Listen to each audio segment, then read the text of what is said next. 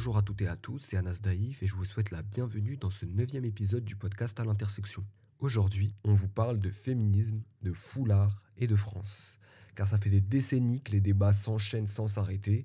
On spécule, on s'insurge, on donne son avis euh, sans jamais vraiment inviter euh, les personnes concernées, donc les femmes euh, qui portent le foulard.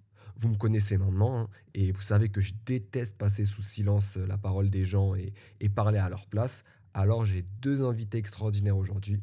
Elles s'appellent Luz et Margot. Hello Luz. Bonjour. Salut Margot. Hello Et on va pas les réduire euh, au simple foulard qu'elles portent euh, loin de là. Euh, Le foulard qu'elles portent, bah, c'est le point de départ d'une réflexion plus globale sur leurs conditions de femmes en France. Luz, tu es militante féministe décoloniale du collectif Ntsarajel, qui signifie t'es un homme, et étudiante en recherche littéraire et historique. Margot, quant à toi, tu es bénévole chez l'association féministe et antiraciste La Lab depuis le début, euh, il y a 4 ans. Euh, tu as notamment lancé Un temps pour elle, euh, qui est un espace mis en place pour donner des cours de danse à toutes les femmes, pour contrer justement le manque de structure où des femmes pouvaient venir comme elles le voulaient et le manque d'accès aux loisirs. Bienvenue à vous deux dans cet épisode. On commence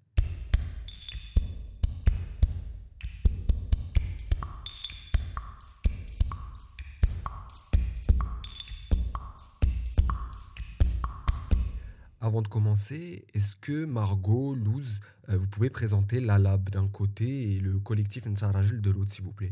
Alors, euh, Dalaja, c'est un collectif euh, féministe de politique décoloniale qui s'intéresse aux euh, questions spécifiques à la diaspora nord-africaine en France. Donc, on s'organise entre personnes euh, nord-africaines, donc des femmes et des personnes queer, sur ces questions-là. Alors la Lab, ben, c'est une association féministe et antiraciste qui a été créée en 2015 et euh, qui défend et fait entendre les femmes musulmanes. Donc on se mobilise, on crée des programmes de formation, on organise des événements dans le but euh, en gros de faire entendre nos voix et de montrer qu'il n'y a pas un seul type de femmes musulmanes comme on pourrait le penser, mais, euh, mais bien, bien des femmes plurielles aux profils et aux histoires différentes et les plus inspirantes les unes que les autres. Merci beaucoup à vous pour cette présentation. Euh, on va commencer par une question pratique parce que partout on entend hijab, niqab, turban, jilbab, euh, burkini. Donc on retrouve tous ces mots, euh, que ce soit dans les médias, sur les réseaux sociaux, dans la sphère politique, publique, voilà. Et j'aimerais qu'on prenne quelques instants pour définir ça parce qu'il y a énormément de personnes qui savent pas de quoi on parle, qui entendent burkini et qui pensent à un hijab dans l'eau. Euh, du coup, est-ce que vous pourriez, je sais pas, euh, qui pourrait par exemple, euh, je sais pas, définir le mot hijab ou c'est quoi la différence entre un hijab et un jilbab, voilà par exemple, ou c'est quoi un niqab? Bah, le, le hijab, c'est le voile en fait.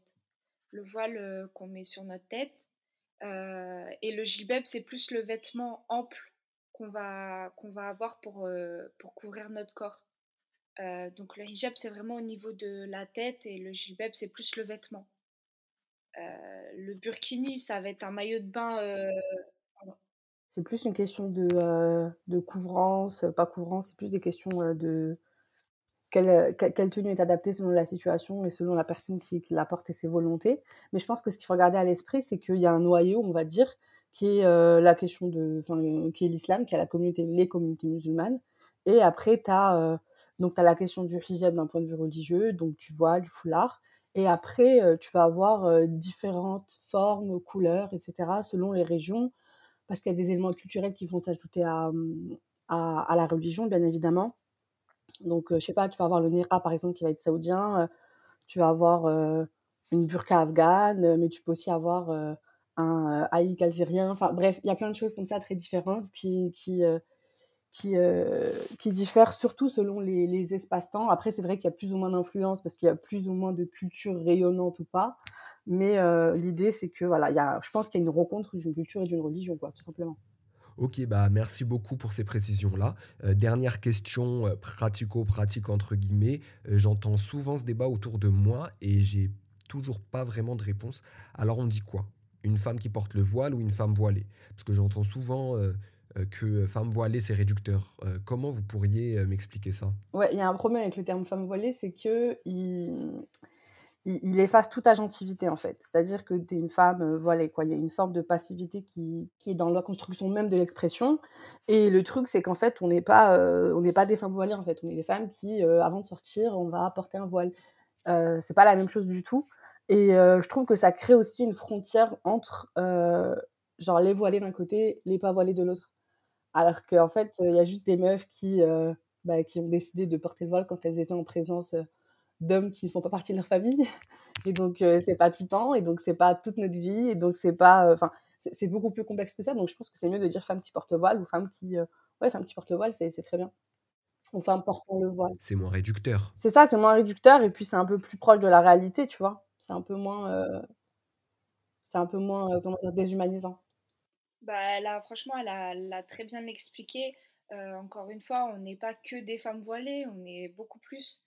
Donc de dire euh, les femmes voilées, j'ai envie de dire euh, non, mais je suis pas que voilée, euh, je porte le voile certes, mais je suis bien d'autres choses. Donc ouais, c'est réducteur. Franchement, c'est super réducteur. Ouais, je vois. Du coup, on passe à la première partie de l'épisode. je vais m'adresser d'abord à toi, Margot, dans une première partie. Évidemment, Luz, tu interviendras puisque ça te concerne aussi, hein, mais je rappelle aux auditeurs que tu interviendras davantage d'ici peu. Donc, Margot, j'aimerais savoir, euh, c'est quoi être une femme qui porte le foulard en France aujourd'hui? Bah, Être une femme qui porte le foulard aujourd'hui en France, c'est euh, surtout dans la situation actuelle, c'est être remise en question constamment, c'est d'avoir le sentiment de devoir se justifier euh, sur plein de choses, alors que ben, le reste de la population, on ne leur demande rien du tout. voilà, c'est constamment par rapport à la nourriture, pourquoi on porte le foulard, euh, pourquoi on s'habille de telle manière, pourquoi on fréquente certains lieux. Euh, voilà, donc c'est euh, c'est voilà toujours ce sentiment d'être dans l'obligation entre guillemets de, de, faire des choix et d'être dans, dans, des réflexions. Est-ce que je peux aller à cet endroit-là avec mon foulard? Est-ce que je, suis permise d'y aller? Je prends l'exemple par exemple des, salles de sport. Euh, ou même chercher un travail. Est-ce que je peux être acceptée avec mon foulard? Est-ce que si je veux ce travail, euh, euh, est-ce que je dois l'enlever? Est-ce que, enfin voilà, c'est être constamment dans une dans une réflexion en fait. Et tu as l'impression d'avoir une charge mentale quotidienne en plus de ta condition de femme en France? Ouais, carrément. Et j'ai l'impression surtout qu'on m'enlève des libertés. et j'ai l'impression que ça se fait progressivement en plus. Et, et c'est frustrant parce que moi, ben, je suis convertie. Et avant, en fait, j'avais aucun souci dans aucun lieu. Donc, euh, j'avais même pas ce, ce truc-là dans ma tête.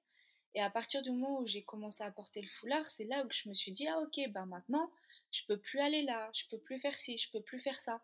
Et c'est frustrant parce que c'est comme si juste à cause d'un voile, au final, euh, bah, on, me change de... On, a une toute autre perception de, moi, euh, on me met dans une autre case alors que rien n'a changé au final.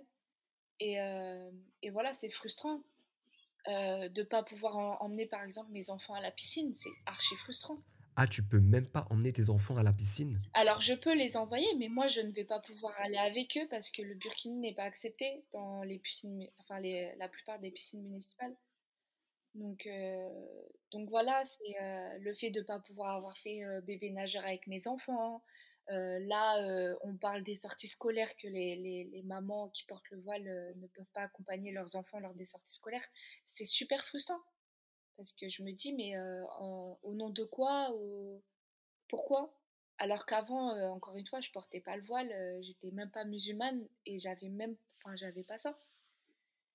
Et, euh, et, pareil pour les salles de sport. Je suis une addict, euh, je suis une addict au sport. J'allais en salle de sport euh, librement et du jour au lendemain, bah, il y a des salles qui m'interdisent l'accès. D'accord, je vois. quand tu as posé la question du pourquoi, je pense que Luz aura des, éléments de réponse à nous donner dans la deuxième partie de l'épisode. Et en fait, qu'est-ce que tu vis au quotidien avec les gens surtout? Parce qu'en fait, dans l'épisode 4 du podcast sur les microagressions, euh, il y a eu deux euh, femmes qui portaient le foulard qui ont témoigné de microagressions racistes qu'elles ont subies. Toi, comment tu vis ça de ton côté euh, dans la vie de tous les jours? Alors, j'ai jamais été agressée, on va dire, de manière très très violente. cela dit, c'est vrai que des microagressions, c'est quotidien. encore une fois, moi aussi, je suis, bah, je suis convertie. Donc rien que dans ma sphère familiale, voilà, ça a, été, ça a été très très difficile encore aujourd'hui.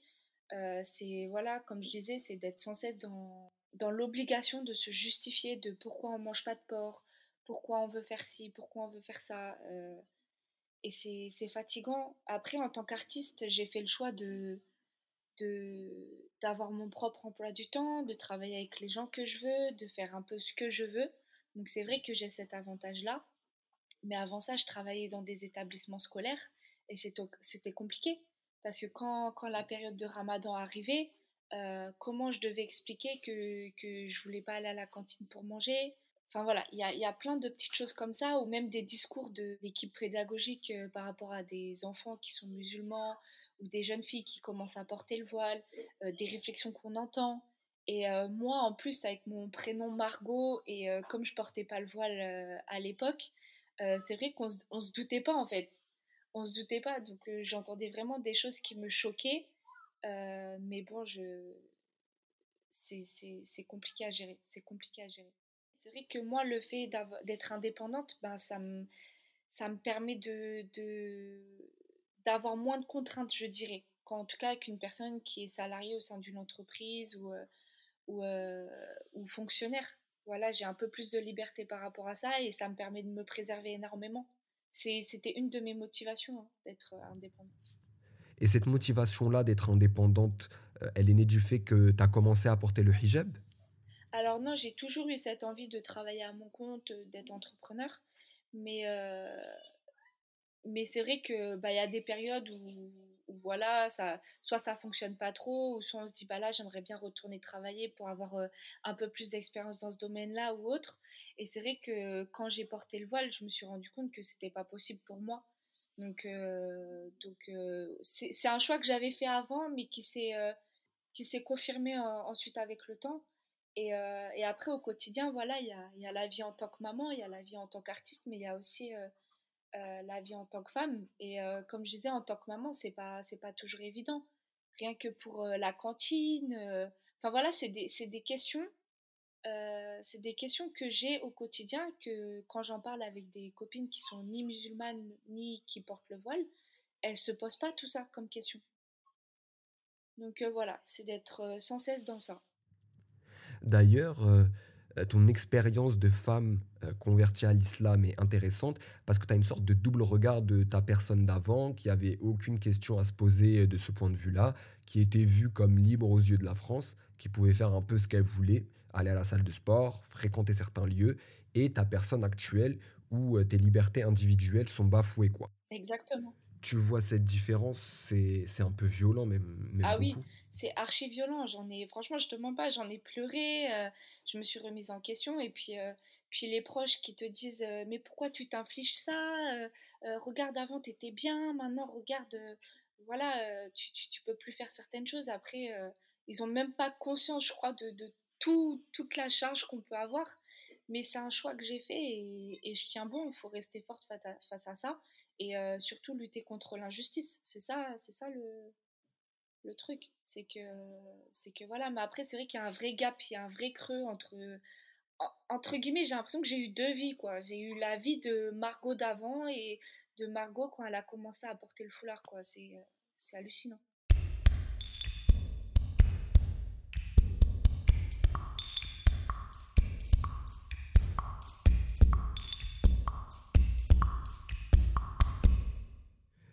Donc, est-ce que selon toi, ton hijab a été un frein, euh, a conduit à des discriminations au logement, au travail? Est-ce que, sinon, tu le remarques autour de toi? Ouais, autour de moi, oui. Après, euh, très honnêtement, je, je n'ai pas été victime de, discrimination quelconque parce que ben, quand je travaillais euh, dans, dans, la sphère publique, je ne portais pas encore mon foulard. à la fin, je commençais à le porter, mais du coup, je l'enlevais avant de rentrer dans l'établissement, je le remettais en sortant. Euh, voilà, toujours euh, un petit peu se cacher euh, des regards. je le mettais vite dans ma voiture en repartant. Donc voilà, c'est un peu jonglé entre deux identités, entre guillemets. après, au niveau du logement, non, j'ai pas, j'ai rien ressenti pour l'instant, pourvu que ça dure. Après, voilà, c'est des questionnements, parce que pareil, moi je suis dans un, dans un mariage mixte, mon mari est d'origine malienne. Donc c'est vrai que voilà, c'est des questionnements tout le temps, tout le temps, tout le temps, bah, même par rapport au logement. Est-ce que le fait de mettre nos noms, ça va passer? Quand on visite, bah, quand on visite des appartements, on ne nous donne pas forcément notre chance. Après, encore une fois, est-ce que c'est lié à ça ou, autre chose? Je pourrais pourrais pas te dire certainement là. oui, on a été discriminé d'une telle, d'une manière ou d'une autre. Après, oui, des histoires, il y en a plein. Des histoires, il y en a plein. Oui, c'est ça le problème des discriminations au logement, au travail, c'est difficile à prouver. Et heureusement qu'il existe des études et des mises en situation. Euh, ceci étant dit, euh, Luz, dis-moi, euh, moi j'aimerais bien avoir ton avis, ton expérience de femme qui porte le foulard en France. Comment tu vis ça quotidiennement? Oui, alors bah, moi pour me situer un peu, du coup je suis d'origine nord-africaine, je suis claire de peau et je porte le hijab depuis mon adolescence. Du coup, j'ai pas passé beaucoup de temps, on va dire, sans hijab, donc je sais pas trop ce que c'est d'être une femme, euh, une femme adulte qui porte pas le voile en France. Euh, donc euh, mon expérience, bah, elle est similaire à ce qu'a dit Margot, hein, vraiment, je la rejoins parfaitement sur, sur les questionnements qui, qui, se posent au quotidien, sur la pression que ça implique, sur, sur, sur, sur la charge, enfin, charge mentale, dit, mais moi j'aurais tendance à parler de, de, de harcèlement même à ce niveau-là c'est vraiment une atteinte constante à ses libertés, dans son quotidien, dans tous les espaces de, dans tous les espaces que tu peux fréquenter en fait. Et, et là où c'est extrêmement violent en fait, c'est que c'est vrai qu'il y a une acceptation globale dans la société en fait de toutes ces de toutes les mesures discriminatoires qui peuvent nous viser parce que la majorité, on va dire, sont sont légalisées. donc c'est vrai que c'est j'ai un peu de mal à répondre à la question en vrai, parce qu'on ne me la pose pas souvent. Euh, c'est très. Et pourquoi on ne te la pose pas? Bah, Je pense qu'on ne me la pose pas parce que c'est quelque chose qui, euh, qui relève de la normalité maintenant. Et en vérité, quand on me la pose, j'ai l'impression qu'on pénètre un peu dans mon intimité. Genre, comment tu vis ça? Et comme c'est des difficultés en réalité, c'est des choses qui sont extrêmement complexes et qui relèvent de l'intime, tu vois, parce que c'est une atteinte à mon corps tous les jours, c'est une atteinte à ma dignité. C'est un peu compliqué d'y répondre. Non, oui, je, comprends totalement. Euh, déjà, tu as quand même dit pas mal de choses euh, qui donnent un aperçu euh, pas réjouissant des réalités des femmes qui portent le, voile en France.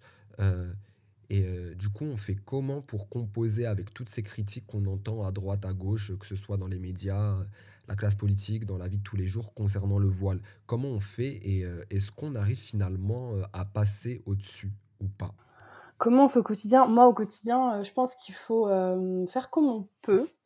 Euh, moi, par exemple, je suis quelqu'un qui regarde pas du tout la télé. je lis très peu. je lis très peu l'actualité. Et ce que je lis, je vais le chercher.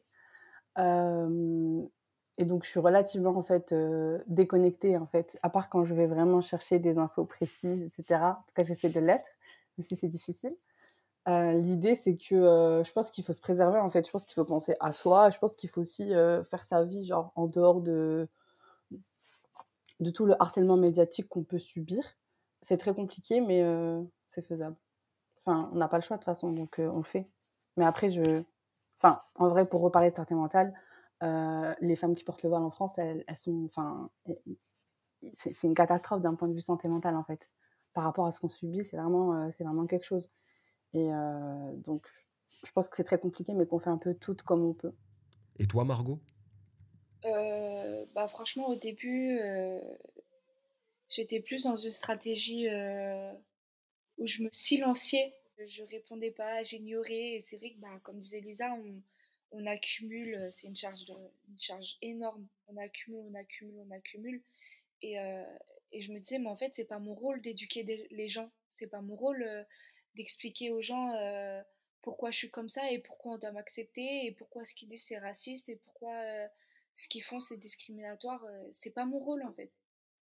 Donc voilà, j'avais un peu cette stratégie de jouer le silence, l'ignorance, mais il y a une colère en fait. J'avais une colère en moi qui que j'arrivais pas à extérioriser et et à un moment, j'ai décidé de, de, faire front, en fait, et de prendre le temps d'expliquer les choses, si je vois que la personne ou, que je me retrouve dans des situations euh, délicates, euh, je me permets de dire à la personne, par exemple, que ce qu'elle est en train de dire ou ce qu'elle est en train de faire, ça ne se fait pas euh, pour telle ou telle raison. Si je vois que le dialogue est ouvert, je vais essayer de, de parler avec cette personne. Si je vois que le dialogue est fermé, je la laisse parce qu'en fait, comme, comme je disais, on n'est pas là pour éduquer les gens.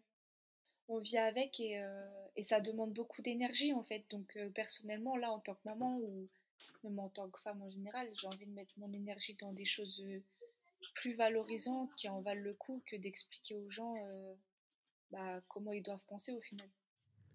Et justement, il y a cette question-là dans, dans, certains milieux militants ou même juste euh, chez les minorités. Est-ce qu'on éduque ou pas? Et je me demandais, Luz, toi, euh, quelle était ta position? On éduque ou on n'éduque pas? Ou ça dépend de si on a la force de le faire ou pas? Moi, je suis pas éducatrice. Hein.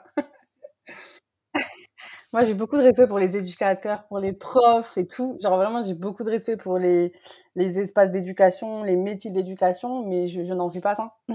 en tout cas, pas en militant. Donc, euh, donc c'est pas, pas trop, euh, c'est pas trop ce que j'aime mettre en avant. Après, évidemment, on fait toute de l'éducation quotidienne quand on parle avec les gens. Bien sûr, on leur apprend des choses, ils nous apprennent des choses. Enfin, c'est normal. Mais je pense qu'il faut aussi éviter de se mettre dans des postures où on vient justifier des choses en fait qu'on n'aurait même pas besoin de justifier normalement je vais pas, je vais pas parler à quelqu'un pendant 30 minutes pour lui expliquer que, euh, que je suis libre en portant le voile. En fait, j'ai pas que ça à faire. Moi, 30 minutes, euh, tu sais, c'est beaucoup 30 minutes, hein, tu vois. Je peux pas faire ça. Donc, je pense qu'il faut quand même savoir se mettre des limites. Il faut euh, bien faire la distinction entre un débat, donc un débat d'idées, une discussion où chacun apprend et où on est apaisé, on se sent bien, et un, une posture dans laquelle on peut se retrouver pour justifier son humanité, littéralement, comme dirait Marie da Silva. Donc, moi, je pense qu'il faut. Ouais, on n'est pas, enfin, on n'est pas éducateur en fait. Il n'y a pas à s'improviser comme ça, éducateur et tout. Euh. sinon, vous payez, hein. vous payez les prestations en fait. c'est ça, vraiment, c'est ça. Ok. Et du coup, Margot, euh, toi, tu donnerais quoi comme conseil à une personne qui porte le foulard en France euh, pour s'assumer pleinement ou du moins essayer? Prendre le chemin positif, on va dire. Oui, j'en ai fait expérience avec ben, ma famille, entre, enfin, avec ma famille. Euh, et, c'est vrai qu'au début, on veut faire euh, front, on veut expliquer, on veut prendre le temps, euh, mais c'est épuisant. Et là, au niveau du, du mental, c'est pas possible. Donc au bout d'un moment, voilà, faut être forte, mais il faut aussi savoir se préserver, il faut savoir s'écouter, il faut savoir se mettre en sécurité. Moi, personnellement, la Lab, ça m'a énormément aidé. J'ai connu cette association justement dans une période où j'étais complètement perdue où en fait j'étais en adéquation avec mes choix, mais j'avais l'impression que la planète entière euh, me comprenait pas. Et, euh, j'avais vraiment ce sentiment où en fait j'avais besoin que les gens me comprennent. Et avec la lab, euh, j'ai pu échanger avec des femmes remarquables, avec des femmes qui me ressemblaient. Et ça m'a fait trop de bien en fait d'échanger et de pas en fait devoir expliquer tous les cheminements aux gens par lesquels je traverse, enfin les, cheminements que je traversais. Donc voilà, c'est compliqué surtout en France mais, euh, mais voilà, faut rester forte et encore une fois se préserver. Toi, Luz, est-ce que tu as quelque chose à rajouter? Et euh, surtout, euh, il y a un truc qui m'a marqué, c'est l'importance de s'entourer de personnes qui nous ressemblent aussi pour pas avoir à se justifier 24 heures sur 24 sur sa condition, sur sa vie, sur son humanité. Moi, je dirais que moi, je dirais qu'il faut prendre conscience que ce qu'on fait, c'est avoir le courage d'être nous-mêmes. Je pense que c'est exceptionnel. après, après, j'aime bien rappeler aussi que si on, a, si on change d'avis, on a le droit de l'enlever. Et que c'est pas une faiblesse. c'est pas un aveu de faiblesse. On a le droit de l'enlever pour X ou Y raison. On a le droit de le remettre si on rechange d'avis. Euh, on a le droit de, le mettre un jour et d'enlever le lendemain si on a envie. Donc euh, voilà, je pense que c'est bien aussi d'avoir en tête euh, le fait qu'on on, devrait pouvoir faire ce qu'on veut et que même si on reçoit des jugements de toutes parts, c'est entre soi et soi que ça se passe. Et voilà. Et on dit quoi Une jeune fille, une jeune femme euh, qui voudrait porter le foulard, mais qui hésite à le faire parce qu'elle a peur du climat actuel en France, euh, qu'elle a peur d'être jugée? Est-ce qu'il y a un conseil qu'on peut lui donner? Euh, Moi, je lui dirais de le faire si elle a envie de le faire, parce que c'est pas irréversible et que si elle change d'avis, elle pourra toujours l'enlever. Je pense que c'est important de faire ces expériences. J'étais un peu cette jeune fille qui voulait porter le voile très tôt, etc., à qui on a dit non, mais le fais pas, tu vas pas assumer. Bah, finalement, j'assume. Donc, je pense que c'est bien de, laisser de laisser les jeunes faire, faire leurs expériences en fait. Si elle veut le, si elle veut le mettre et l'enlever plus tard, elle le fera. Si c'est trop dur, elle l'enlèvera. Si c'est, enfin, fais, fais, tu verras, tu découvriras et tu, euh, tu, tu, tu, expérimenteras par toi-même quoi. À partir du moment où tu t'écoutes et c'est tes propres choix, euh, voilà, vis, vis ta vie, fais tes expériences comme Lisa l'a dit. franchement, elle a, elle a très bien résumé ce que, ce que je pense. Donc, nickel. Ce que je trouve intéressant et beau, je sais pas si beau en vrai c'est le bon terme, c'est qu'il y a vraiment cette notion de choix dans notre discussion qu'on retrouve très rarement dans les médias et, et, ça fait plaisir en fait. On accole tellement de choses aux femmes qui portent le voile que discuter avec les concernés, bah, ça fait du bien en fait. Ça fait du bien, non, non vraiment, parce que merci vraiment. c'est déjà très enrichissant alors qu'on n'est même pas encore rentré dans l'aspect théorique des choses. Et du coup, euh, moi, ce que je voulais savoir, c'est euh, en termes de représentation médiatique, culturelle, on en est où finalement en France euh, pour les femmes qui portent le foulard? Est-ce qu'il y a quelque chose à se mettre sous la dent? Là, honnêtement, j'ai même pas les mots. j'ai même pas les mots de, de, ce qui se passe actuellement. On nous voit pas, on nous invisibilise complètement. À la télé, ils ont mis une fois une femme qui porte le voile et je pense qu'aujourd'hui, ils regrettent. parce qu'elle les a bien terminés. J'ai jamais eu de discussion avec euh, mon père euh, concernant le voile. Il n'est pas intervenu dans ce choix qui était le Donc mien. Vous considérez Et que je me suis, je peux terminer. Mmh. Je- alors, on est quand même les principales euh, concernées par le débat. On a été absent pendant plus de 80 débats. Donc je trouve que c'est important quand même que vous ayez Mmh. la décence de m'écouter et que je puisse terminer mon Mmh. propos. On nous invisibilise, on n'est pas là. On n'est pas là, mais on parle de nous tout le temps. Sans, sans vouloir en rire, c'est compliqué, on nous voit pas, c'est... C'est pour ça qu'il est super important de faire entendre nos voix, et surtout quand les personnes qui n'ont rien à voir parlent, à notre place, c'est- frustrant en fait. C'est frustrant quand un, quand un homme blanc euh, du cinquantaine d'années parle de ma condition, de mes choix, et, euh, et juge ce qui est bien pour moi ou pas, c'est frustrant. Bah ouais, je me rappelle euh, d'un article de Libération fin 2019.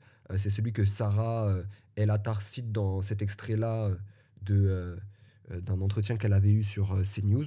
Et en fait, il y avait eu 80 débats sur le voile avec aucune personne concernée invitée. Euh, C'était à la suite euh, de l'agression verbale d'un conseiller régional euh, ou départemental, je ne sais plus du tout, euh, du Rassemblement national, euh, envers une femme qui portait le foulard et qui accompagnait euh, une sortie scolaire justement lors de ce conseil. Euh, et vraiment, aucune femme qui porte le voile euh, dans les débats télévisés n'avait été invitée. Ça en dit long. hein. Euh, toi, euh, du coup, tu penses quoi euh, de cette représentation? Euh, bah moi franchement non je me sens pas représentée. Après je t'avoue que c'est pas euh, je, fais le constat comme toi hein, d'un manque de représentation qui en dit long. Mais c'est plus ce que ça dit qui m'intéresse que la représentation en elle-même. Enfin perso ma foi aller discuter avec ces personnes là sur des plateaux voilà quoi. Je recommande à personne je, je souhaite ça à personne. Donc je, comprends que même celles qui, sont invitées ne, ne, souhaitent pas y aller donc je dirais plutôt que, que de représentation médiocre, mais je, je j'attends, j'attends rien de plus. J'attends rien de plus dans le sens où, euh, en fait, c'est, plus, enfin pour moi, c'est plus significatif de la, place qu'on a dans la société, c'est-à-dire qu'on on est, euh, on est effacé de l'espace public, on est effacé des espaces d'éducation, on est effacé de tous les espaces politiques. Euh, donc en fait, c'est, plus ça qui, pour moi, ça en dit plus long euh, qu'autre chose. En fait, c'est pas un problème en soi, c'est plutôt ce que ça révèle qui m'interroge. Euh, ça révèle en fait le fait qu'on veut absolument nous supprimer donc de, tous les espaces où on pourrait être vu, c'est-à-dire que le voile doit disparaître de la société. C'est ça que ça dit. Et quand je dis le voile, évidemment, le voile ne se balade pas tout seul. Donc c'est les femmes qui le portent, c'est les personnes qui le portent. Donc c'est plus ça qui, qui m'intéresse plutôt que la représentation médiatique elle-même, qui bien sûr est médiocre, mais en fait les médias français sont médiocres. Donc euh, évidemment, ça a leur image. Et justement, quand tu dis la suppression du voile et des femmes qui le portent dans l'espace public, ça me fait penser à un texte euh, que j'ai lu dans le livre La mécanique raciste euh, de Pierre Thévagnan qui expliquait qu'en fait, plus les femmes qui portent le voile gagnaient en confiance, entre guillemets, plus elles avançaient dans les études, plus on les voyait postuler euh, davantage à des postes à responsabilité, plus on a eu ce besoin de les effacer, alors qu'il y a quelques décennies, elles étaient moins nombreuses à y prétendre, à faire de longues études. Est-ce que toi, Luz, tu as cette impression? Bien sûr, je pense que, euh, je pense que euh, à la base, euh, les femmes qui portent voile, donc qui sont majoritairement issues de l'immigration postcoloniale, qui sont majoritairement nord-africaines, mais pas uniquement, bien sûr, je pense qu'elles ont un peu leur place, tu vois, dans, dans, la société française postcoloniale telle qu'on l'imagine, hein, c'est-à-dire que, que, que ces femmes-là, issues d'immigration, sont là pour faire des métiers relatifs au care, sont là pour prendre soin des autres, sont là pour faire les métiers relatifs au- au- au- aux soins, au nettoyage, etc. Et à partir du moment où on va s'extraire de euh, cette place, euh, de cette exploitation plutôt, euh, à laquelle nous assigne nous assigner la blanchité, nécessairement, on va faire face à, à des violences qui vont, qui vont essayer de nous remettre à, à, notre place, entre guillemets, tu vois.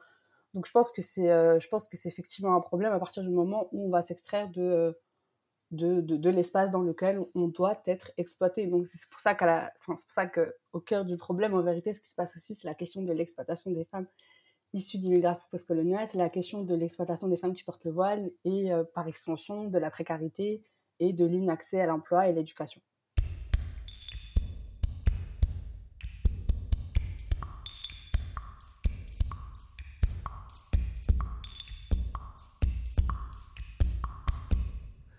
Justement, est-ce que vous aviez idée des violences que vous alliez subir en portant le voile la première fois?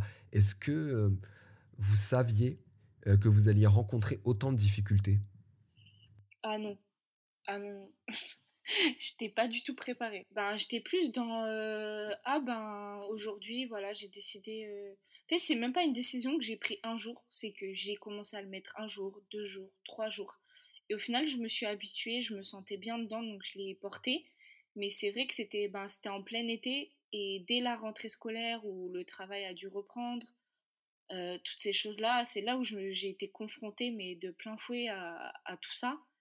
Et ça a été, ça a été très difficile. J'en ai beaucoup pleuré, euh, j'ai beaucoup douté, j'étais en colère.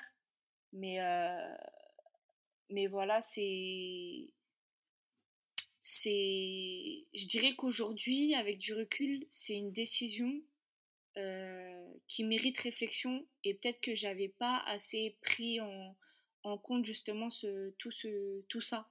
C'était un peu pas, pas c'était pas de la naïveté, hein, c'était, très réfléchi, mais euh, j'avais pas, en fait, je pensais pas que j'allais être dans tout ça, je pensais pas que j'allais être dans toutes ces discriminations, dans tous ces problèmes, euh, voilà. En fait, il y a une dichotomie de ce que je comprends entre ce que le voile représente pour toi, donc un vêtement dans lequel tu te sens bien et euh, le regard que les gens vont poser là-dessus, où ils te verront comme oppressé, comme un danger pour la République finalement, alors que tu l'es pas du tout. Oui, c'est ça. Et puis, euh, et puis, enfin, très honnêtement, j'ai toujours mis des, des, foulards sur ma tête. Même euh, quand j'étais petite, mes parents m'appelaient Madame Chiffon parce que je mettais toujours des foulards sur ma tête pour faire comme mon arrière-grand-mère. Et, et à un moment aussi, pendant mon, mon adolescence, j'avais des dreadlocks, donc je mettais beaucoup de foulards sur ma tête. Et, euh, et en fait, ça posait, des ça posait de problème à personne. Ça posait de problème à personne. Et dès lors où je l'ai porté euh, pour une autre signification, vraiment pour une signification religieuse, alors là, c'était la fin du monde. C'était c'était c'était pas possible. C'était inconcevable. J'ai trahi des gens. Euh, j'ai voilà. Juste pour ça en fait. J'ai dû couper les ponts avec des personnes pour me préserver. Ça fait mal au cœur euh, c'est vraiment c'est une torture. Mais, euh, mais aujourd'hui, je suis heureuse de l'avoir fait parce que j'ai les gens que j'aime à mes côtés, j'ai les gens qui m'acceptent. Et mon cercle, il est, il est, plus restreint, mais il est safe, tu vois. Il est safe.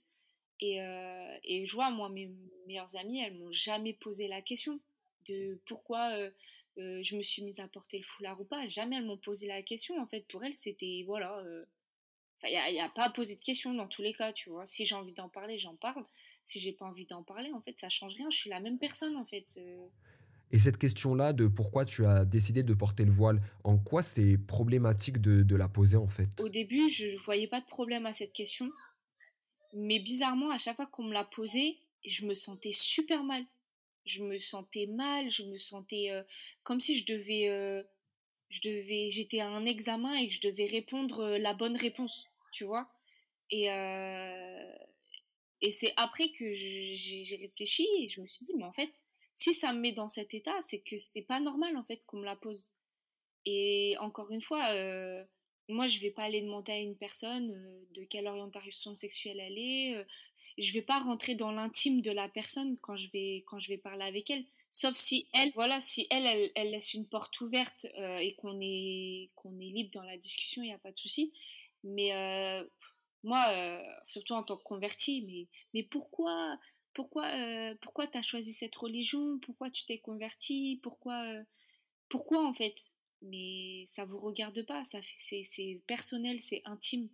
Et, et, encore une fois, si j'avais pas ce foulard sur la tête, vous ne le verriez même pas. Vous ne le sauriez même pas. Et surtout les personnes qui, qui te qui, te posent cette question, mais ils veulent même pas entendre ta réponse en vrai. Ils, ils ont déjà leur idée, ils ont déjà euh, leur perception de la chose.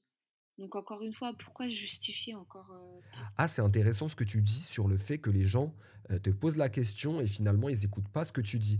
C'est très révélateur de la mentalité ici en fait. Ah mais clairement, mais tu sais, c'est comme... c'est un peu comme quand on dit Ah salut, ça va? Ouais, ça va, ok, salut. C'est c'est la même chose pour moi. C'est Tu demandes à la personne si elle va bien, mais tu tu demandes même pas vraiment si elle va bien. Et là, tu demandes à la personne une question super intime. Et en vrai, t'en as rien à faire de sa réponse parce que tu as déjà son idée et tu vas même pas vraiment l'écouter. Tu vas, tu vas même pas vraiment euh, chercher à comprendre son cheminement parce que déjà, je pourrais en parler 5 heures de suite pour vraiment que tu comprennes pourquoi je me suis convertie à l'islam. Tu vois ce que je veux dire? Donc c'est c'est compliqué. Merci beaucoup Margot euh, pour ta réponse. Euh, Est-ce que tu as peut-être quelque chose à rajouter avant de partir?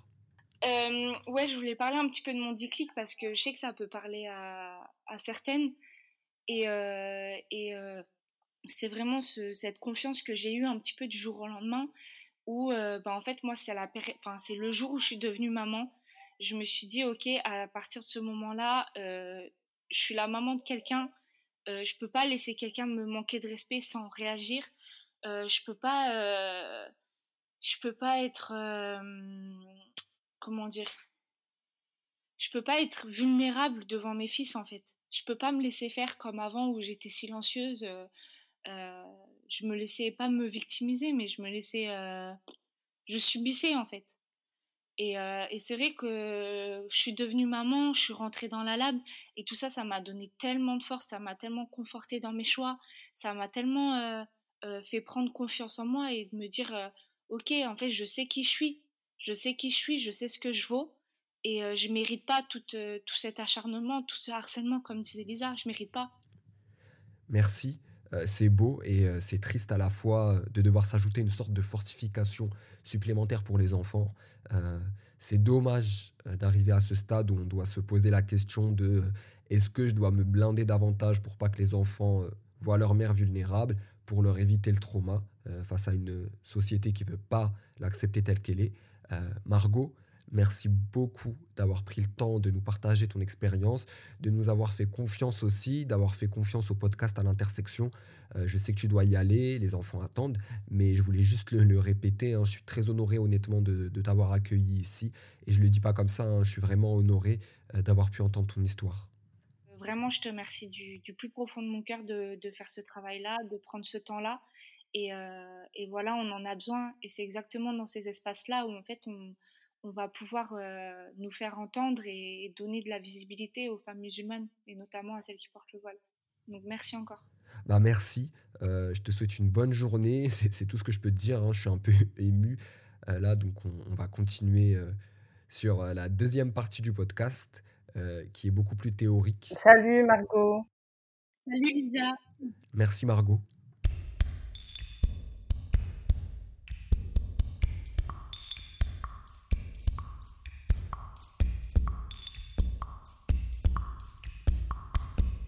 Du coup, Luz, euh, selon toi, parce qu'on a eu le point de vue de Margot, on a eu un peu le tien euh, aussi, hein, euh, mais quelles difficultés ont les femmes qui portent le foulard en France en fonction de chaque étape et chaque espace de vie? On rencontre des difficultés dans, dans chaque étape de notre vie, donc tous les espaces, ou presque. Donc, pour faire un petit peu dans l'ordre, on va dire que c'est d'abord dans les espaces d'éducation, tu vois, dans lesquels on va être, on va être violenté parce qu'on doit enlever notre hijab, ou alors on va être carrément exclu si on ne veut pas se plier à cette règle raciste. C'est aussi un harcèlement constant parce qu'en fait, c'est bien beau de pouvoir le porter, mais en vérité, avec tout l'imaginaire qu'il y a autour, etc., même dans les espaces éducatifs où tu peux le garder, parfois, ça va t'exposer à davantage de violence encore que si tu l'avais enlevé. C'est extrêmement compliqué. Donc moi, j'ai tendance à dire qu'on est tout simplement exclu d'éducation, puisqu'on ne peut pas en fait avoir accès à l'éducation de façon saine et sereine.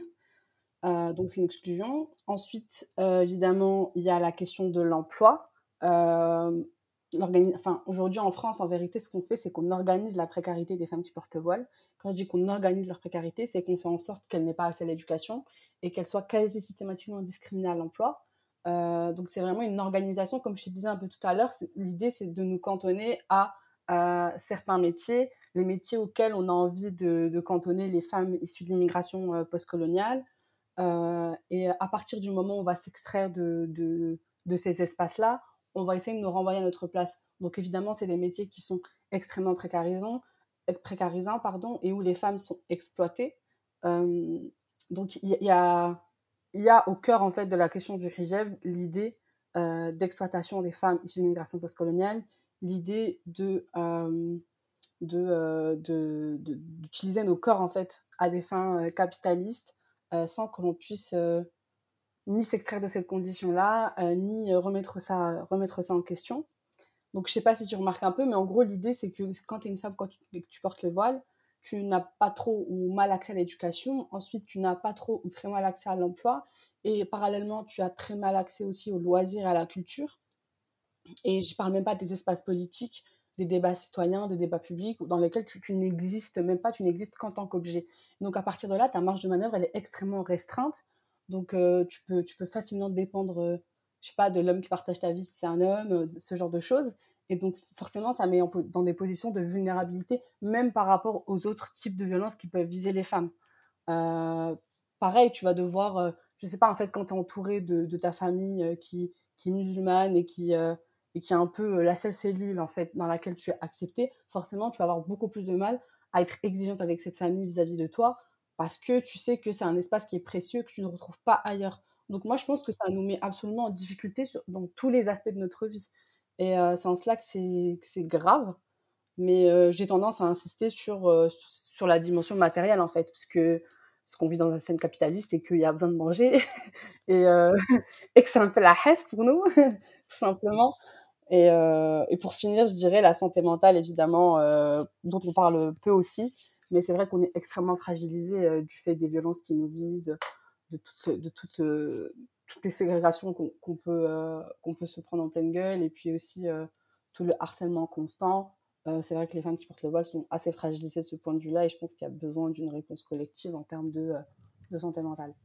Et justement, tu utilises le terme ségrégation euh, qui m'a interpellé, hein, pas parce que je suis pas d'accord avec toi, hein, mais parce que j'ai remarqué que tu utilisais des mots euh, qu'on n'entend pas euh, dans l'espace public, médiatique, politique. souvent, on utilise des euphémismes pour décrire la condition des femmes qui portent le foulard, comme moi tout à l'heure, hein, avec le terme charge mentale, alors que finalement, toi, ce que tu vis, c'est du harcèlement, comme tu l'as dit. Si j'utilise le terme ségrégation, c'est pas pour rien. je pense que je pense qu'on vit quelque chose d'assez exceptionnel aujourd'hui en France. Exceptionnel, pas dans le bon sens du terme, mais exceptionnel quand même. Dans le sens où on a littéralement plein de lois qui viennent interdire l'accès euh, à une certaine catégorie de la population, l'accès à des espaces. Des espaces qui sont importants, qui sont des espaces d'éducation, qui sont des espaces où on va travailler, qui sont... Et je pense que, euh, en fait, d'un moment, il faut dire les termes. Hein. C'est pas normal d'avoir des lois dans un pays euh, qui vont dire voilà, telle catégorie de la population ne peut pas pénétrer dans cet espace. C'est pas normal en fait. Et le fait de dire oui, mais c'est un hijab, tu peux l'enlever, arrête, arrêtez vos conneries. On sait très bien que c'est pas ce dont il s'agit. On sait très bien que le fait même de nous soumettre à, un certain, à des règlements spécifiques pour accéder à des espaces, euh, ça, ça, ça, ça, crée des violences, c'est des scènes d'humiliation constante. Et je sais pas si on a envie de s'exposer à ces violences. Je sais pas si on peut le faire je pense qu'au bout d'un moment, on peut s'extraire soi-même, en fait, parce qu'on en a un peu marre d'être humilié tous les jours de sa vie. Donc, moi, je pense qu'il faut, faut, dire les termes. Et comment toi, euh, tu expliques en fait cette normalisation-là des comportements, des lois, des systèmes racistes envers les femmes qui portent le, le voile euh, bah, La France, elle entretient une histoire de, violence raciste et patriarcale à l'égard euh, de cette catégorie de la population, donc des femmes qui portent le voile c'est pas quelque chose qui, est nouveau, hein, ça, ça tombe pas du ciel. En vérité, c'est un héritage de la colonisation. Et, et voilà, enfin, je t'apprends rien, mais les cérémonies de dévoilement en Algérie, ça, avait tout son sens pendant la colonisation. Donc, c'est un peu les vestiges, j'ai envie de dire, de, de cette colonisation, en fait, qu'on voit, qu'on voit s'exprimer ces, ces, dernières décennies en France au travers de, voilà, de lois, d'affaires, de polémiques, etc. Juste euh, les cérémonies de dévoilement, est-ce que tu pourrais l'expliquer, s'il te plaît? Alors, en gros, pour le dire très grossièrement, pendant la colonisation euh, française euh, en Algérie, l'idée, c'est, enfin, le rapport au corps racisé et féminin était très spécifique. on avait une conception genrée de la colonisation. Et donc, c'est vrai qu'il y avait une, espèce de conquête des corps, en fait, qui s'opérait notamment sur les femmes. Donc, je pense à la question de la prostitution, je pense à la prostitution forcée, évidemment. je pense à la question des viols en Algérie. je pense aussi, du coup, parallèlement à la question du dévoilement. Tout ça, c'est lié. c'est toujours, en fait, une même politique, au final, qui est celle de la conquête du corps de l'autre racisé et féminin par la violence, donc sa soumission, son humiliation, et, par extension celle de l'homme indigène aussi, puisque euh, normalement ce serait sa, propriété, mais là du coup ça devient la propriété du mâle blanc. Enfin, tu vois un peu le, truc euh, très, très masculin aussi, quoi. Et euh, donc les cérémonies de dévoilement, c'est des cérémonies pendant lesquelles on incitait les femmes et on invitait les femmes à se dévoiler pour, pour se libérer, etc. Donc ça se faisait déjà pendant la colonisation française en Algérie, mais c'est un peu ce qu'on retrouve aussi parfois actuellement hein, quand on nous incite constamment à, à, à nous, à nous dévoiler. Et c'est pour ça que tu parlais de vestiges, c'est ça? C'est ça. Dans le sens où euh, les traces de la colonisation sont palpables un peu partout, euh, par ces lois discriminatoires, ségrégationnistes. Donc on se retrouve dans des situations coloniales finalement, où il y a des libertés individuelles de certains groupes racisés, issus de l'immigration post-coloniale, qui sont bridées, et les personnes blanches, euh, la norme, sont laissées tranquilles de ce point de vue-là. Et je me demandais justement, est-ce qu'il y a une racialisation du voile pour les personnes blanches converties à l'islam, par exemple? C'est-à-dire euh, qu'elles vont être victimes de racisme? Oui, complètement. Je pense que le, le hijab, c'est euh, un objet qui va, euh, qui, va, qui va raciser les personnes, hein, qui va les, enfin, qui va qui va les, Enfin, qui va les rendre victimes de racisme en fait tout simplement donc comme Margot l'expliquait je pense qu'il y a vraiment il y a vraiment un, un, truc qui se passe hein, quand, on, quand on porte le hijab c'est que même si de base on va enfin même si on est nord-africain nord-africaine ou noir ou, asiatiques. Euh, à partir du moment où on porte le hijab, c'est vrai qu'on accède à une autre forme de racisme qui est l'islamophobie et qui a ses spécificités. D'accord, je vois. Ok, on va passer à un autre sujet. Euh, toi, personnellement, euh, qu'est-ce qui t'a mené vers l'engagement féministe? Parce qu'il y a beaucoup de gens qui vont se dire, mais comment tu peux être féministe et porter le voile? Nous, on sait que c'est totalement possible, hein. mais moi, ce que je voulais savoir, c'est toi, qu'est-ce qui t'a mené à militer? Moi, ce qui m'a mené à militer, en fait, c'est enfin, militer dans le champ du féminisme, c'est tout simplement les violences patriarcales. Euh, si ces violences n'existaient pas, je ne serais pas féministe. et du coup, en tant que femme, tout simplement, euh, quand, euh, comme, comme, comme toutes les, les personnes, enfin, comme toutes les femmes ou toutes les personnes assignées femmes, j'ai subi donc des violences sexistes, des violences sexuelles au cours de ma vie, au cours de mon enfance, etc. Donc nécessairement, je, vais, euh, je, je, me suis interrogée sur ces, sur ces questions-là et en politisant, j'ai forcément politisé aussi ces violences-là et en prenant conscience aussi de leur ampleur. Euh, et euh, donc au fur et à mesure, je comprenais en fait la place qui était assignée aux femmes dans la société. Je comprenais aussi l'exploitation que pouvaient subir les femmes qui me ressemblent. nécessairement, je me suis dirigée vers un engagement féministe et décolonial. C'est-à-dire un engagement féministe et décolonial? Bah en vrai, le féminisme, c'est extrêmement large. c'est extrêmement large, le féminisme. C'est pour ça que le nom de l'épisode, c'est euh, Féminisme au pluriel. Voilà, féminisme au pluriel, c'est pas, pas pour rien. Donc, les féminismes, on va dire, du coup, euh, sont extrêmement divers. Et c'est vrai que moi, je me reconnais davantage dans un féminisme décolonial qui va avoir, euh, qui va avoir une approche assez matérialiste et qui va aussi avoir une approche qui va tenir compte, qui enfin, au cœur même en vrai de, de, de, de, la théorie, il va y avoir la question du racisme, la question de la race. Euh, donc c'est vers ce féminisme-là que je me suis tout naturellement dirigée euh, du fait de ma condition, mais c'est aussi tout simplement euh, le féminisme qui, je pense, répond, répond le mieux à la société en fait d'aujourd'hui telle qu'elle se construit et au, au, système dans lequel nous vivons. Donc en opposition à tous les autres féminismes qui plutôt donc plutôt le féminisme blanc, féminisme libéral, etc. Je pense que c'est un féminisme qui, euh, qui tient compte, tu vois, de toutes les facettes, on va dire, du système dans lequel nous vivons et qui essaie d'y répondre euh, de, façon, euh, de façon à ce que l'ensemble de la société soit, soit, soit égaux-égal et soit, soit, soit libéré, en fait. L'idée, c'est pas uniquement d'avoir une lecture genrée de la société, femme-homme, quoi, de façon très basique, mais de complexifier un petit peu la lecture qu'on peut faire de la société et d'avoir aussi d'autres aspirations. Donc pas uniquement l'égalité entre les hommes et les femmes, mais vraiment une société qui soit pleinement égalitaire, pleinement juste, avec tous et toutes. Avec tous les genres, toutes les religions, toutes les communautés qu'on retrouve, pas forcément dans le féminisme blanc. C'est ça. Et, et justement, je voulais faire un point sur en quoi le voile peut être une source d'empouvoirment, d'empowerment. Souvent, on a cette idée très fausse et abjecte de la soumission.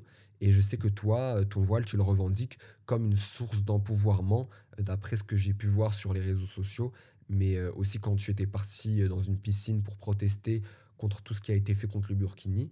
Donc je sais qu'à tes yeux, ce foulard, ce voile, c'est bien plus qu'un tissu. En fait, je sais pas si c'est une source d'empouvoirment. Je dirais pas enfin, je pense pas que ça soit une source d'empouvoirment et je je suis pas très, heu, j'aime pas trop cette notion en vrai, pour être tout à fait honnête. Trouve très, heu, enfin, je trouve que c'est un peu libéral, c'est un peu comment ça donne de la force. Alors oui, bien sûr, à l'échelle individuelle, heu, mon hijab me donne de la force, si je le porte, heu, encore, bien au-delà, je veux dire, en plus de l'aspect religieux et cetera et spirituel, il y aussi, heu, il y a aussi le fait que je me sens bien avec et que j'ai envie de le faire pour, pour diverses raisons. Bien évidemment qu'on est résiliente et que les personnes qui portent le voile sont résilientes, mais après, c'est vrai que c'est pas, comment dire? C'est pas ce qui met à bas, on va dire, les, les les violences qui peuvent nous viser et tout toute, heu, tout le racisme en fait, genré qui, que nous subissons. Enfin, je veux dire, ce que je veux dire par là, c'est qu'il y a le fait que ça nous donne de la force à l'échelle individuelle d'une part, et c'est super. Et je pense que c'est utile, sinon on ne pourrait pas survivre à l'échelle individuelle. Mais je pense que parallèlement, il y a aussi le fait que les discriminations sont sans appel. Donc euh, ça, ne change rien en fait si tu vois notre condition collective. Mais après, à l'échelle individuelle, c'est beaucoup plus complexe que ça. Forcément, le, hijab, c'est plus que euh, qu'un objet qui te fait supporter des discriminations, c'est plus qu'une relation spirituelle, c'est énormément de choses, c'est des choses qui évoluent. Donc, euh, moi, j'ai une très bonne relation, on va dire, avec moi j'aime, dans le sens où je, kiffe le porter, en fait, et ça me va très bien. Peut-être que ce ne sera pas toujours le cas, mais en tout cas, pour l'instant, c'est comme ça. Donc, oui, ça me, ça me donne de la force, mais euh, je ne pense pas que ça soit, euh, que ça soit comment dire, je pense pas que ça fasse poids face à la violence, les discriminations, à la violence du racisme systémique. Ah d'accord, je vois. Euh, en fait, dans le terme empouvoirment, il y a cette notion où euh, tu peux pas faire poids politiquement. C'est ça. Et puis si je voulais ajouter un truc, c'est que c'est vrai qu'on a tendance à... Enfin moi, c'est un truc que j'entends souvent, il y a ce truc de, en gros, euh, on, on te ferme des portes, t'as plus rien à perdre, sois créatif, créative. Je suis aussi ce genre de personne, hein. c'est-à-dire que quand je vois j'ai plus aucun recours, je me dis bon vas-y, sois créatif, boeuf, vas-y, fais fais les choses autrement, fais les choses à ta façon, peut-être que ça va le faire, peut-être que ça va même mieux le faire, je sais pas. Et je pense que c'est très bien d'avoir ce type de mentalité de, de, de, tu vois, de, de, se remettre euh, en tête nos objectifs et de, rester focus là-dessus malgré les, difficultés. Mais après, euh, je pense pas que je pense pas que ça soit une réponse en fait. C'est ça que je veux dire. Je pense pas que c'est une réponse collective qui, soit digne de ce nom. Euh, tu sais, je pense au fait que, par exemple, on nous, on nous demande tout le temps de... Tu sais, souvent, quand on décrit les, les, discriminations à l'embauche, euh, on aime bien nous dire Ouais, mais entreprends, ma sœur. Alors, super. Moi, en fait, je pense qu'il faut arrêter de romantiser la situation des femmes qui portent le voile et qui sont entrepreneurs. Déjà, il y en a plein qui sont pas là par choix, parce qu'elles avaient d'autres vocations à la base. Je sais pas, moi, elles voulaient faire d'autres choses. Finalement, elles font ça parce que parce que, euh, parce que discrimination vit. Euh, donc je pense qu'il n'y a rien à romantiser là-dedans. Et puis je pense que c'est aussi des chemins qui sont extrêmement précarisants, extrêmement complexes, extrêmement prenants. Et donc euh, faut pas faut pas voir ça comme étant genre la solution à nos problèmes en fait. C'est pas parce que des femmes usent de cette stratégie et c'est très bien pour elles et c'est génial et elles sont ingénieuses que ça devient pour autant une solution collective qu'il faut nous sortir à tout bout de champ, alors que non, en fait, il s'agit de penser comment on fait pour reprendre le pouvoir, comment on fait pour lutter contre le racisme, comment on fait pour que les discriminations touchent moins les femmes qui, qui, portent le hijab, quelle que soit leur classe sociale, etc. Et toi, est-ce que tu as des éléments de réponse dessus ou pas, ou c'est un truc qui est encore en gestation? C'est forcément un truc qui est en gestation, mais moi je pense que déjà, enfin, je pense que déjà il faut, il faut garder à l'esprit le fait qu'il y a besoin d'une organisation collective et communautaire. C'est-à-dire que personne va nous libérer à notre place. Quand je dis personne, c'est ni les femmes, euh, ni les autres femmes, notamment blanches, ni les, euh, ni les hommes de notre communauté. Et je pense qu'il y a euh, besoin aussi qu'on prenne conscience collectivement qu'il faut prendre le chemin de la politique, quand je dis la politique, c'est pas forcément s'engager dans la vie politique telle qu'on l'entend, hein, c'est vraiment au sens très large du terme. et qu'il faut en fait, qu'il faut s'emparer de ces questions-là, qu'il faut s'emparer de, l'espace public, qu'il faut s'emparer de tous les espaces desquels on veut nous supprimer. Il faut reprendre le pouvoir. Après, c'est extrêmement vaste quand je dis ça. Mais euh, je pense que la première étape, c'est euh, de prendre conscience qu'il y a besoin de nous organiser entre nous pour qu'on décide nous-mêmes qu'est-ce qu'on va faire, comment, pourquoi et quels sont nos objectifs. Et je pense qu'il y a aussi un besoin de documenter nos réalités. C'est quelque chose qu'on fait très peu. Et en vérité, les, les réalités des femmes qui portent le voile sont très peu documentées en France. Euh, donc euh, il y a cet aspect-là aussi, euh, je pense qu'il faut qu'il est important d'investir. Ouais, je vois. Et il y a un truc qui m'a frappé. J'allais te poser la question à la fin, mais je me dis que c'est mieux de la poser maintenant, ça fait plus sens. Tu as dit que vous pouviez compter sur personne, même sur les hommes de la communauté. Qu'est-ce qu'il faudrait qu'ils fassent ou qu'ils arrêtent de faire pour vous aider? Alors, très bonne question. non, en vrai, je pense qu'on a des intérêts politiques communs. Les, femmes musulmanes, les hommes musulmans, on a des intérêts politiques communs, c'est évident. Je ne vais pas te faire un dessin. Euh, on a intérêt à être ensemble contre euh, un système qui, nous violente, contre les violences islamophobes, contre le racisme qui peut nous viser, etc. Euh, ça, je pense qu'il faut, faut, enfin, faut pas le nier, faut le comprendre. Par contre, en fait, je pense que les hommes musulmans doivent prendre conscience d'une chose, c'est que il n'y a pas à défendre le patriarcat comme ça, en fait. Euh, genre, tu peux pas, en fait, enfin, au-delà de il y a pas, parce qu'en vrai, c'est des hommes, donc bien sûr, ils vont défendre le patriarcat, mais ce que je veux dire par là, c'est que euh, tu peux pas être investi comme ça dans la lutte antiraciste, aspirer une société juste et égalitaire pour toi, et parallèlement, en fait, travailler à la préservation d'un système qui est patriarcal et qui est intimement lié euh, au racisme et au capitalisme qui te dérange. En fait, c'est juste contre-productif au bout d'un moment. Il faut choisir. Je pense qu'il faut faire des choix. Moi, je sais que dans mon expérience militante, j'ai vu des choses qui sont assez euh, brossons. Hein. Je pense euh, à certaines alliances entre masculins. Je pense euh, à des choses qui sont parfois très lunaires. J'ai aussi beaucoup de mauvaises expériences dans les espaces mixtes, comme, comme toutes les femmes racisées, je pense, en vrai. mais voilà, mon propos, c'est même pas de dire arrêtez d'être sexiste, c'est pas bien, ou, euh, ou, vous êtes violent et c'est pas ouf. Moi, j'ai juste envie de dire qu'en fait, vous nous affaiblissez politiquement. Vous nous affaiblissez. Donc, prenez vos responsabilités, asseyez-vous réfléchissez, euh, mais prenez vos responsabilités, en fait, puisque même, même du point de vue de la lutte antiraciste, vous nous affaiblissez euh, quand vous vous accourez, en fait, pour préserver le patriarcat au lieu de lutter contre le racisme.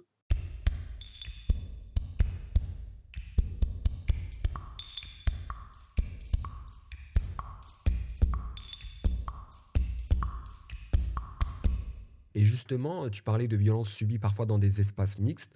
Euh, comme tu sais, il y a eu des débats ces derniers mois euh, sur comment ces espaces en non-mixité sont racistes et blablabla. Bref, on en a mangé à toutes les sauces. On digresse, hein, mais c'est lié tout ça. Hein. Du coup, je me demandais, selon toi, en quoi les espaces non mixtes sont nécessaires? Moi, je pense qu'ils sont nécessaires euh, parce qu'il est nécessaire de s'organiser entre nous. Euh, donc euh, parfois ça va être une non-mixité euh, entre personnes musulmanes, parfois ça va être une non-mixité entre femmes qui portent le voile, mais je pense qu'à partir du moment où il y a une nécessité de s'organiser entre des personnes qui vont subir des discriminations pour qu'elles sortent de cette condition-là, il y a besoin d'espaces non mixtes. on ne travaille pas de la même façon dans un espace mixte que dans un espace non mixte, au-delà du bien-être et tout tralala. Hein, euh, on ne travaille pas de la même façon dans le sens où on ne va pas réfléchir aux mêmes stratégies, on ne va pas concevoir les mêmes choses. Euh, tu parlais d'éducation par exemple tout à l'heure, on en a parlé un peu. Je pense que, euh, que c'est par exemple très important d'éduquer les gens qui nous ressemblent, de s'entre-éduquer entre nous, de s'apprendre des choses, de, tu vois, de, se checker, etc. Et, et pour ça, les espaces non mixtes, en fait, ça nous fait gagner énormément de temps. On avance beaucoup plus vite. Moi, je dis ça d'expérience. Euh, de base, je suis pas, suis pas quelqu'un qui est convaincu ou qui a réfléchi euh, de façon hyper théorique l'action à la non-mixité. C'est pas mon rôle. Mais je dis ça d'expérience, en fait, quand je, je, vois bien, en fait, la différence de travail que je fais dans un espace non mixte avec euh, des personnes nord-africaines, puisque c'est là que je, suis majoritairement, ou quand je suis avec des personnes qui portent le voile, et parallèlement, quand je suis avec des personnes, enfin, je sais pas, quand je suis avec des hommes musulmans aussi, ou quand carrément je suis dans, dans un espace où il y a une mixité euh, totale. Enfin, c'est pas du tout la même chose, on produit pas la même chose, on réfléchit pas collectivement de la même façon. Donc, euh, je pense que c'est important d'avoir ces espaces non mixtes pour produire des réflexions qui vont souvent plus loin, qui, qui, qui empruntent des chemins qu'on qu'on n'arrive pas ou qu'on n'ose pas forcément emprunter quand on est en mixité. Ouais, je vois, c'est très clair en plus. du coup, j'avais une question encore. Je ne sais pas si elle fait sens, hein, mais est-ce que porter le voile, c'est un acte politique en France? Est-ce que tu penses que la présence des femmes qui portent le voile en France est politique? Bah, je vais d'abord dire, qu'à la base, en fait, quand on, porte le voile, on n'a pas des ambitions politiques. Hein. Donc voilà, petit, disclaimer, halte au complotisme. Donc on n'est pas dans le complotisme ici, hein. on, sort de ça, bien évidemment. Donc à la base, on signait pas pour ça. Mais évidemment, en fait, comme tout vêtement, j'ai envie de dire, et c'est important de dire vraiment comme tout vêtement, comme tout, euh, comme tout accessoire, comme tout bijou, comme tout ce que tu veux, la manière dont on se présente au monde est politique. Euh, la manière dont on arrive dans l'espace commun, dans la communauté nationale ou communauté ce que tu veux, est politique. À partir du moment où c'est comme ça qu'on se présente à la collectivité. Euh, donc moi, je veux bien qu'on dise que le hijab, c'est politique, mais tous les vêtements le sont. À partir du moment où les vêtements sont genrés, wesh, on a des vêtements qui sont genrés. Et on va me dire que ça, c'est pas politique, le fait de genrer des vêtements, franchement. Bref. Donc, ma présence ici, pareil, elle est politique, bien évidemment, mais comme la présence de tous tes invités, en fait, tout simplement. Et euh, en fait, à partir du moment où on prend la parole pour défendre un point de vue, euh, forcément, c'est politique. Mais à partir du moment où on le fait pas aussi, c'est politique. même le silence est politique, en fait. À partir du moment où on a des, des, situations qui sont asymétriques, des rapports de pouvoir qui sont asymétriques, qui, euh, qui, qui, vont, euh, qui vont avoir pour conséquence des violences sur un groupe donné, on est forcément, en fait, positionné, on est forcément euh, bah, du côté des uns ou des autres, du côté des unes ou des autres. Enfin, donc tout est politique, tous nos choix peuvent avoir des répercussions politiques bon, plus ou moins selon le pouvoir dont on dispose, hein, tu entends bien ce que je veux dire par là, mais à partir de là, donc, bien sûr que le hijab, euh, ça peut avoir des sens politiques, euh, de résistance, de ce que tu veux, selon les espaces-temps, les personnes et les machins, mais comme tous les vêtements, et bien sûr que nos présences sont politiques, comme la présence de chaque personne, en fait. Quand on a un plateau télé avec uniquement des personnes blanches, bien sûr que c'est politique aussi, tu vois. Bien sûr, oui. Euh, la télé, comment dire, les plateaux télé, voilà. Euh, c'est finalement des espaces de réaffirmation et de consécration de la blanchité, du patriarcat, de l'hétéronormativité. Donc l'absence de femmes qui portent le voile sur les plateaux télé ou dans l'hémicycle de l'Assemblée nationale par exemple, ça aussi c'est politique et ça dit énormément. Et euh, dernière question, euh, qu'est-ce qu'on peut attendre finalement des alliés? Pourquoi tu ris Parce que je sais que tu avais tweeté, j'avais lu ton tweet euh, sur les féministes blanches euh, qui ne sont pas tes sœurs. C'est mon slogan, oui. Ouais, c'est un slogan, ouais. Euh, c'est pour ça que j'ai commencé à rigoler parce que j'ai un petit peu un aperçu de la réponse. après, je suis pas dans ta tête, hein, mais du coup, qu'est-ce qu'on peut attendre des alliés finalement dans tous ces combats-là que vous devez mener? Bah moi, j'aurais tendance à dire qu'on, enfin, que nous, en tout cas, en tant que personnes qui portent le voile et qui subissent une discrimination qui nous vise, on n'a rien à en attendre. Euh, enfin, on doit rien en attendre, c'est-à-dire que tout doit être entre nos mains, quoi. On doit compter que sur nous-mêmes, je pense que c'est important. Euh, je crois pas en fait aux alliances, euh, comment dire, je crois pas qu'on devient allié comme ça, tu vois, par, par volonté de sauver les gens, etc. Moi, je crois pas à ce discours-là très, très moral au final. Par contre, je crois qu'on peut avoir des, des, intérêts, tu vois, à, travailler ensemble sur certaines questions. Je pense qu'on peut avoir des intérêts à défendre telle ou telle société et à partir de là, moi, j'invite tout simplement que ce soit les femmes blanches ou, ou les autres groupes qui pourraient prétendre être des alliés, donc les hommes musulmans, etc. Moi, je les invite juste à réfléchir sur les intérêts qu'ils ont à soutenir telle ou telle politique. Et en vérité, je pense que c'est ce que fait déjà la majorité. Hein. Je pense que les, les personnes qui, enfin, je sais pas, par exemple, pour reprendre l'exemple des femmes blanches, je pense que si les femmes blanches sont pour, pour une bonne partie du côté de la droite et de l'extrême droite pour la majorité des politiques qui sont menées en France, c'est pas pour rien. Je pense que si elle préférait du côté de, de, la suprématie blanche, c'est pas pour rien. C'est pas des choix, tu vois, qui sont juste faits comme ça instinctivement. Je pense que c'est réfléchi et qu'entre la destruction du patriarcat et la, la, la suprématie blanche, bah, elles, ont, elles, ont, choisi quoi. euh, et je pense aussi que parfois on n'a juste pas des objectifs euh, communs, c'est-à-dire que quand, quand leur volonté c'est de devenir les hommes blancs de demain, bah, c'est clair que nous, c'est pas, pas, pas l'objectif. Et ça, c'est un truc que je retrouve aussi euh, chez les hommes racisés. Hein. Désolée de le dire. Mais T'excuses euh, pas. Non, non, pas désolé, non. pas désolé, en pas fait. dans ce podcast. Hein. pas désolée de Dieu du coup, mais euh, on retrouve ça aussi chez les hommes racisés. Hein. Parfois, on se demande si l'objectif c'est la libération ou, euh, ou l'accès à, à, des espaces de pouvoir. Donc, moi, j'aurais tendance à dire en fait, réfléchissez à vos objectifs. Et si on a des objectifs communs, peut-être qu'on devrait avoir l'intelligence collective de s'interroger sur ce qu'on fait et pourquoi et comment on le fait. Et pour les personnes qui, qui ont envie de vraiment en fait constituer des soutiens pour nos luttes, euh, je pense qu'il faut qu'elle garde en tête qu'on n'a pas besoin d'être sauvée. Hein. Euh, je pense que, en fait, l'idée de des femmes euh, qui portent le hijab, qui sont fragilisées, fragiles, etc., c'est un truc qui, qui, qui, imprègne beaucoup nos imaginaires, même dans les espaces communautaires. Et en fait, non. genre, non, on n'a pas du tout besoin d'être sauvé. moi, j'aimerais bien vous y voir à notre place. Je suis sûre que vous ne tiendrez pas. Donc, moi, je vous assure que voilà, on n'a pas besoin d'être. on est puissante, en fait. On n'a pas besoin d'être sauvé. Et ce que j'aurais tendance à, exiger, c'est un soutien indéfectible, inconditionnel et désintéressé. et ce que j'entends par là, en fait, c'est donc un soutien à celle dont on estime que le voile n'est pas conforme, à celle dont on estime que le voile est trop couvrant, à celle dont on estime que le voile n'est pas, n'est pas bien religieusement, ou qu'il représente des idéologies qui ne nous parlent pas euh, moi, j'aurais tendance à dire qu'on soutient en fait euh, toutes les femmes qui portent tous les voiles, euh, quelle que soit leur, leur, place dans la société, quelles que soient leurs conditions sociales. donc, c'est un soutien indéfectible hijaberette dont je fais fièrement partie. c'est un soutien. Hijaberette Ouais. Magnifique. Vraiment, merci pour ce mot. Donc, je, tu vois, j'aurais, enfin, soutenir en fait les femmes qui portent le voile et qui, qui, qui sont, qui sont pas hétéros, euh, soutenir les, les, personnes trans qui portent voile. Enfin, c'est ça aussi en fait, c'est vraiment avoir un soutien, tu vois, qui soit vraiment inconditionnel, euh, vraiment désintéressé et, euh, et indéfectible. C'est très beau ce que tu dis. Merci, merci Luz. et avant de se quitter, est-ce que tu as quelque chose à rajouter? Ouais, ce que je voulais dire, c'est qu'il faut bien différencier en fait les discussions qu'on peut avoir sur la place euh, que prennent les femmes qui portent le voile, les personnes qui portent le voile dans notre société et euh, les violences qui les visent, euh, donc les violences racistes et sexistes qui les visent. Et parallèlement, en fait, les discussions philosophiques sur le choix. Je sais qu'on a parlé à un moment de la notion de choix. Moi, c'est vrai que c'est une notion que j'ai beaucoup mobilisée parce que c'est ce qu'on nous renvoie. Donc, ouais, t'as pas choisi, machin et tout. On nous propose tout le temps des discussions philosophiques sur le libre arbitre. Alors, moi, je veux bien, hein, c'est génial de discuter du libre arbitre. Mais en fait, c'est pas ce dont il s'agit quand on parle de la condition des femmes qui portent le voile en France.